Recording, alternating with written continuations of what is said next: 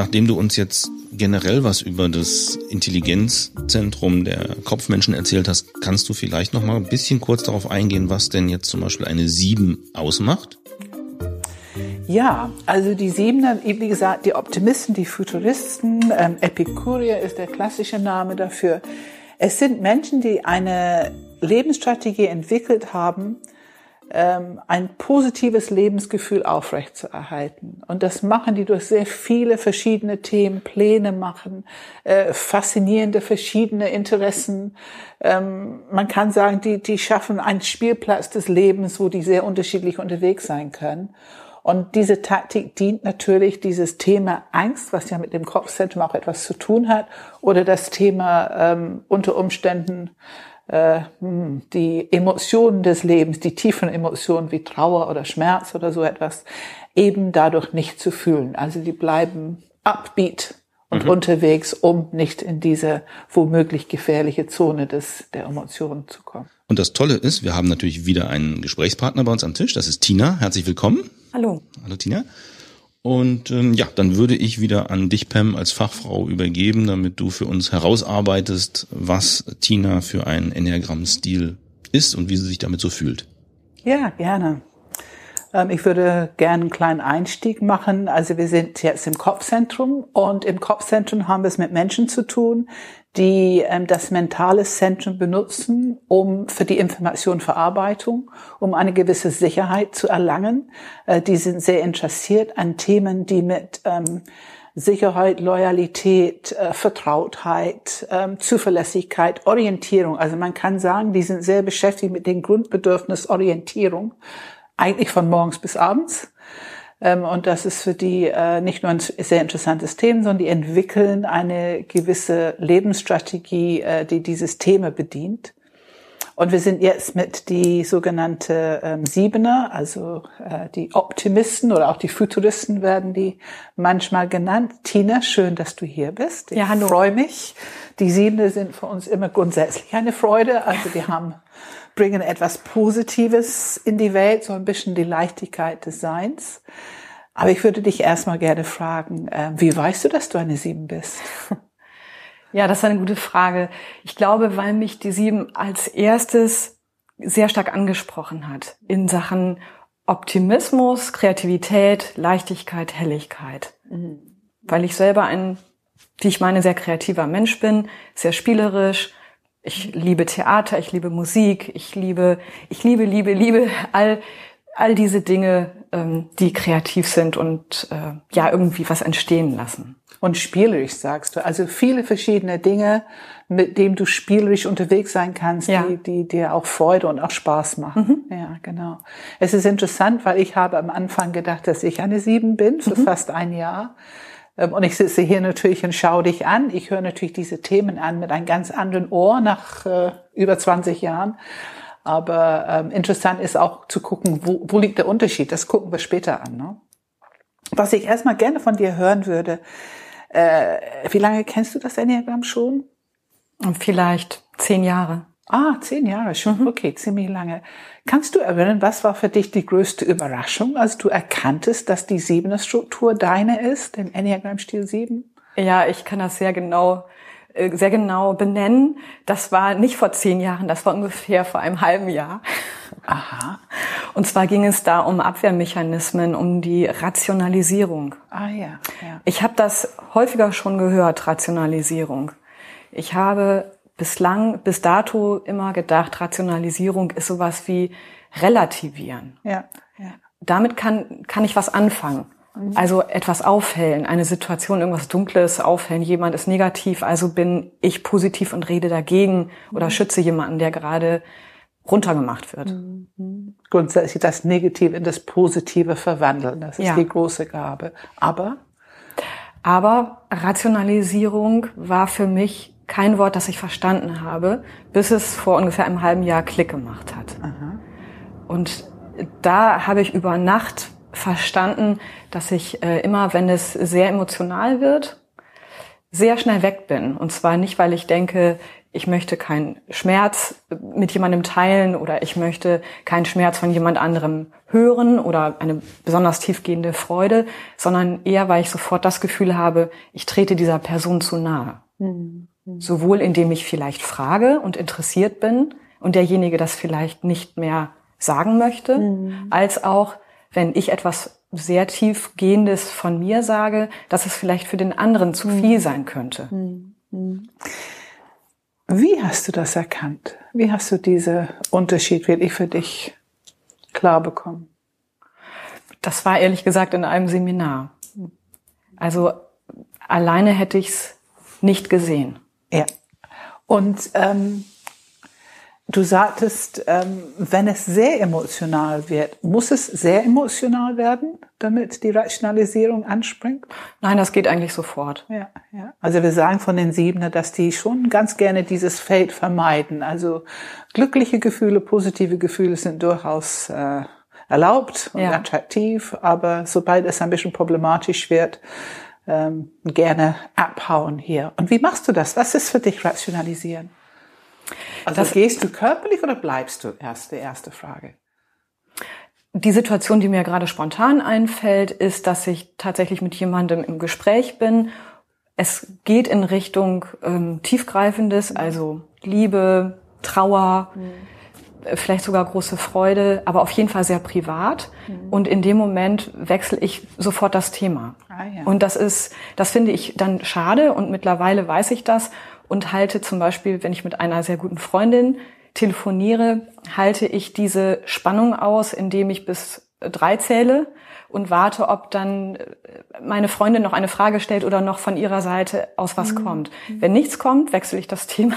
Ja, aber wenn du das so beschreibst, weißt mhm. du, ich finde, das ist auch eine große Gabe des Kopfzentrums. Es gibt eine große Sensibilität für dieses Thema zu nahe treten. Mhm. Also das können alle drei sagen von sich. Mhm eine hohe Sensibilität. Wo es Spannung in der Welt gibt, ist natürlich, dass die anderen das nicht unbedingt haben. Also ich glaube, Herz ein Teil, aber Herz und Bauch haben das nicht diese, eine so hohe Sensibilität mhm. wie Kopfzentrum. Ähm, eben dieses Vertrautheit, aber nicht zu nahe treten, also nicht in, im Feld des anderen irgendwie eintreten. Mhm. Ähm, was wir noch über die Siebener oft hören, also wir haben redefinieren, rationalisieren, ähm, wir hören, dass es ein sehr aktives Kopfzentrum ist. Kannst du ein bisschen was dazu sagen? Ich glaube, das Wort Faszination könnte bei dir was auslösen, eventuell. Faszination ist etwas, was ich mit Leidenschaft verbinde und mit ganz vielen verschiedenen Projekten, die ich habe. Das, ähm, ich mache jetzt allerdings eine Unterscheidung. Du hast zwei Stichworte genannt. Das eine ist die Faszination und das andere ist der Kopf. Ja. Ähm, ich bleibe jetzt mal einmal bei der, bei der Faszination. Mich faszinieren unheimlich viele und unterschiedliche Dinge. Und wenn mich da der Funke gepackt hat, und das geht dann auch mal ganz schnell, dann mache ich ein Projekt draus. Mhm. Und das kann sein, dass ich zu bestimmten Zeiten mir das Akkordeonspielen beibringe. Das kann sein, dass ich einen Nähkurs mache und eine Hose übers Wochenende nähe. Das kann sein, dass ich eine Küchenmaschine kaufe und danach anfange, Roggenbrote mit Sauerteig zu backen in verschiedenen Körnungen. Und das ist dann aber auch gleich ein Experimentierfeld. Ja, ja. Das ist Faszination. Ja. Und was verstehe ich darunter? Also du kaufst diese Maschine und du backst Roggenbrot. Ich meine, ist das jetzt in fünf Jahren backst du immer noch Roggenbrot? In fünf Jahren, auch in zehn Jahren, in 15 Jahren werde ich noch Roggenbrot backen. Aber das, was ganz typisch ist, ist, dass ich in, ich sag mal, vier bis acht Wochen kein Brot backe. Ja. Ich habe ein Buch, ein Kochbuch, das ist ja. vielleicht auch Faszination. Das habe ich seit 1989 ja. und ähm, ich schreibe nur Rezepte rein, die sozusagen in den Olymp dann reinkommen, nämlich in mein Kochbuch, die es geschafft haben, die also gut sind für mich. Mhm. Und die, das bebilder ich mit Aquarell. Oh. Ja, ist wunderschön geworden. Und ähm, da habe ich ein Rezept von 89 über Brote ja. Und habe ähm, jetzt über mehr als zehn Jahre keine Brote mehr gebacken und habe letztens gedacht, das wäre eine gute Idee, kaufen wir eine Küchenmaschine und jetzt werden wieder Brote gebacken.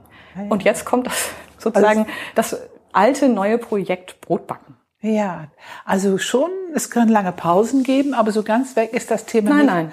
Vor allem, weil es geschafft hat, im Buch zu kommen.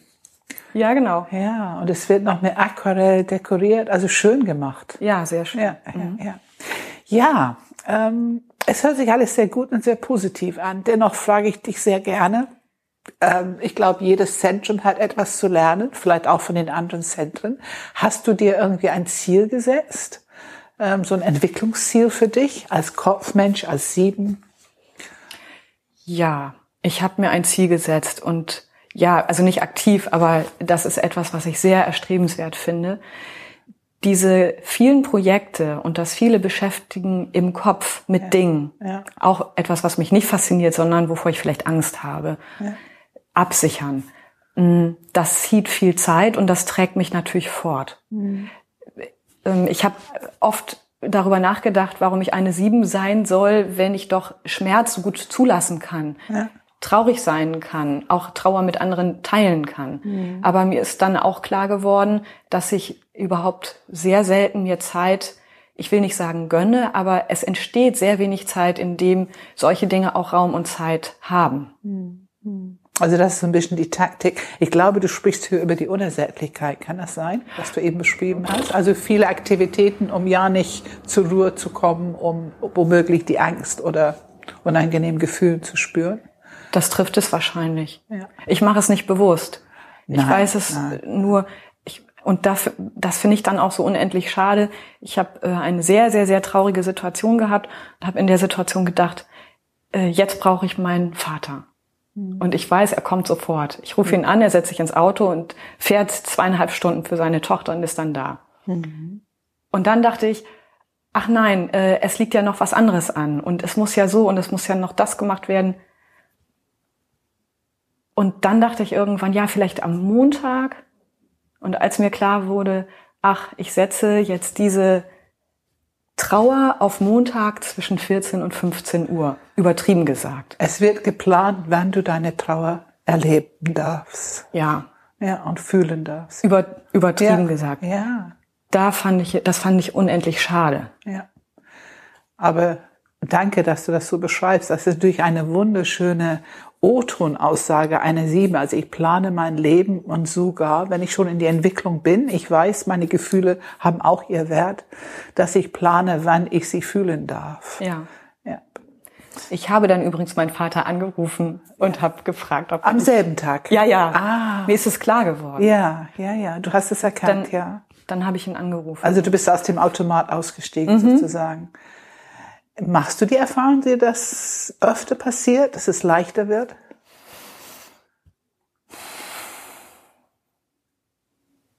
ich finde es immer noch sehr schwer. Ja, dieser Automat ist schon sehr stark unterwegs. ne? Ja. Das Leben macht einfach mehr Spaß, wenn es positiv auf dem Auftakt ist. Ne? Ja. Ich versuche, ähm, ich versuche mir Hilfestellungen zu geben, indem ich zum Beispiel äh, Freunde, Personen, die mir nahestehen, indem ich sie bitte, dann, ähm, wenn bestimmte Situationen eintreten, dann auf mich, dass sie auf mich aufpassen und sagen, nein, du wolltest doch absagen. Ja, Nein, du wolltest doch diese Projekte nicht machen. ja. Weil ich weiß, wenn die Projekte kommen oder wenn jemand dann diese eine Bitte an mich richtet, kann ich so unendlich schwer Nein sagen. Ja. Also du bittest Freunde um Unterstützung, aus dieser Vielzahl, im Grunde aus dieser viele, viele verschiedene Dinge, diese verschiedenen Erlebnisse, das mal zu stoppen und einfach mal ein bisschen mehr Ruhe reinzubekommen. Ja. Habe ich das richtig verstanden? Genau. Ja. Was ist der Gewinn, wenn du das tust und was ist der Preis? Weil äh, unsere Enneagrammstruktur hat immer auch eine, einen Gewinn für uns. Was verlierst du, wenn du dich stoppst und manche Dinge absagst? Also, hm, gute Frage. Ich glaube, zunächst fühlt es sich einfach nicht gut an. Ich fühle mich ausgebremst. Und das ist nicht schön. Ausgebremst? Ja. Hat das was mit limitiert sein zu tun? Ist das sowas?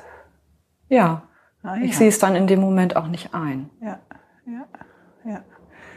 Es klingt ein bisschen so, als wenn du ein bisschen trotzig wirst gegen das Anhalten. Kann das sein? Ja, ist so so. ein Hauch. Ja, ja. Ja, ja, ja. Stimmt schon. Ja. Wir haben, also wir wissen, Kopfzentrum hat auch etwas mit Angst zu tun. Und, und was ist, wo ist da die Verbindung zur Angst? Du hast es schon ein paar Mal angesprochen. Mhm. Wo ist da die Verbindung zur Angst? Eine Verbindung zur Angst fällt mir, ich, mir fällt jetzt die Antwort darauf schwer. Ich kann dir sagen, dass ich, dass ich oft Angst empfinde. Mhm. Dass ich unheimlich sicherheitsorientiert bin. Und dass ich das auch sehr klar sagen kann mhm. oder auch sage. Vielleicht mehr als andere. Dann denke ich, Mensch, halt doch einmal die Klappe, sei nicht so offenherzig. Aber ich sage dann, ich habe nächste Woche einen Vortrag und ich habe Angst davor. War das immer so? Ich meine, du kennst das Enneagramm zehn Jahren. Hast du ja. früher gewusst, dass Angst ein Thema in deinem Leben ist? Mm, ich würde sagen, ich habe immer schon sehr offen gesagt, dass ich Angst habe oder dass ich, ähm, dass ich traurig bin oder fröhlich. Mhm. Damit habe ich keine Probleme. Mhm. Das war am Anfang auch die Schwierigkeit, dass ich gesagt habe, vielleicht bin ich gar keine sieben. Ich habe eher gedacht äh, am Anfang, ich wäre eine sechs und mhm. wollte das gar nicht sein. Und ich finde auch, dass ich weite Teile von der sechs habe. Ja, ja. Worst Case kann ich sehr gut ausmalen. Ja. Wir ähm, sprechen immer über die Flügel. Und, Ach, ähm, da ist sie. die Nachbarin. Könnte was mit zu tun haben. Ja, wir werden später mehr über die Sex hören.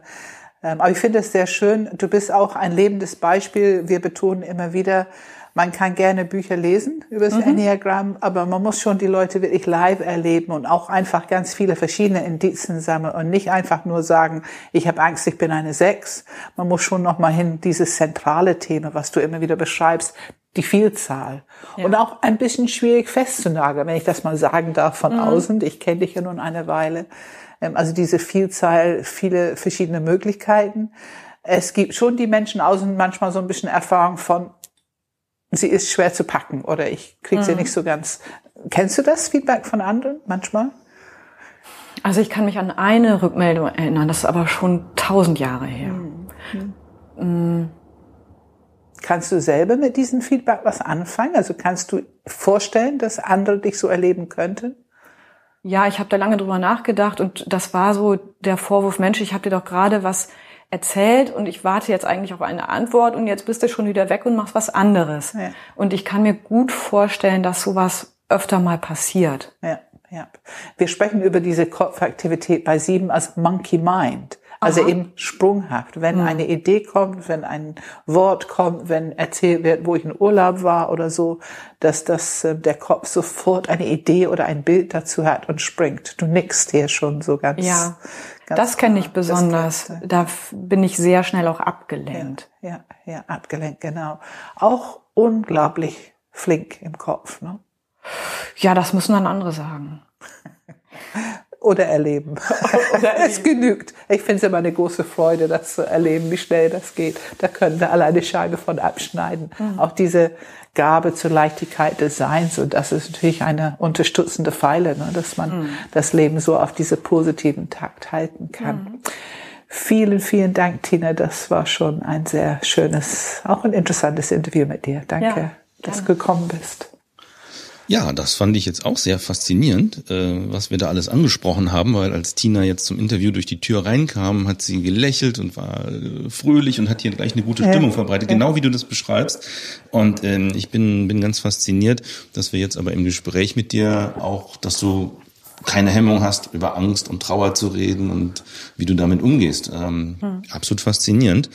Ähm, genauso wie mir aufgefallen ist, dass du zwischen rationalem Umgehen und der emotionalen Seite klar unterscheidest. Mhm. Und äh, dieser Trick, hm, bis drei zu zählen, um das Thema wechseln zu können. Das, das, spricht ja Bände, dass du planvoll damit umgehst, wie du mit Emotionen umgehen möchtest. Ja, das stimmt. Das ist ja, ähm, ja, toll. Schönes Beispiel.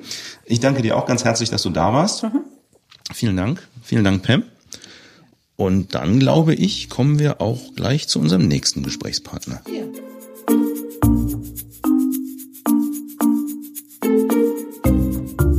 In der nächsten Folge unseres Podcasts über das Enneagramm und seine neun Stile schwenken wir hinüber in das Bauchzentrum. Wir sprechen mit Axel über die Verantwortlichen.